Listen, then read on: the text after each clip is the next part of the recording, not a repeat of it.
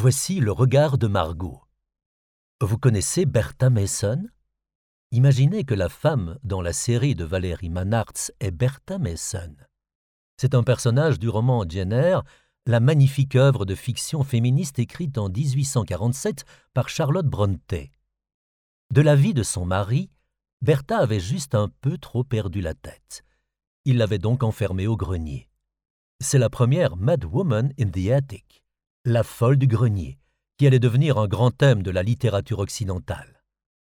Mais pour moi, Bertha est un peu chaque femme, every woman, enfermée dans la rigidité des normes liées au genre au XIXe siècle. À côté d'elle se tient le patriarche, la véritable origine de sa folie.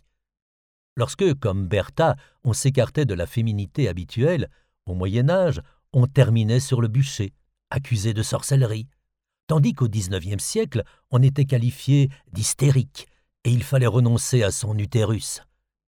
On constate toutefois que les choses changent. Aujourd'hui, le bilan est heureusement de plus en plus en équilibre.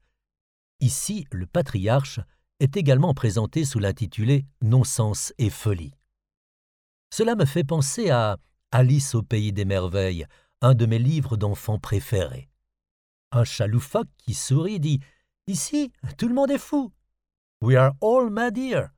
Et en effet, il n'y a pas qu'au pays des merveilles que tout le monde est fou. N'y aurait-il pas une Bertha Mason qui sommeille en chacun de nous?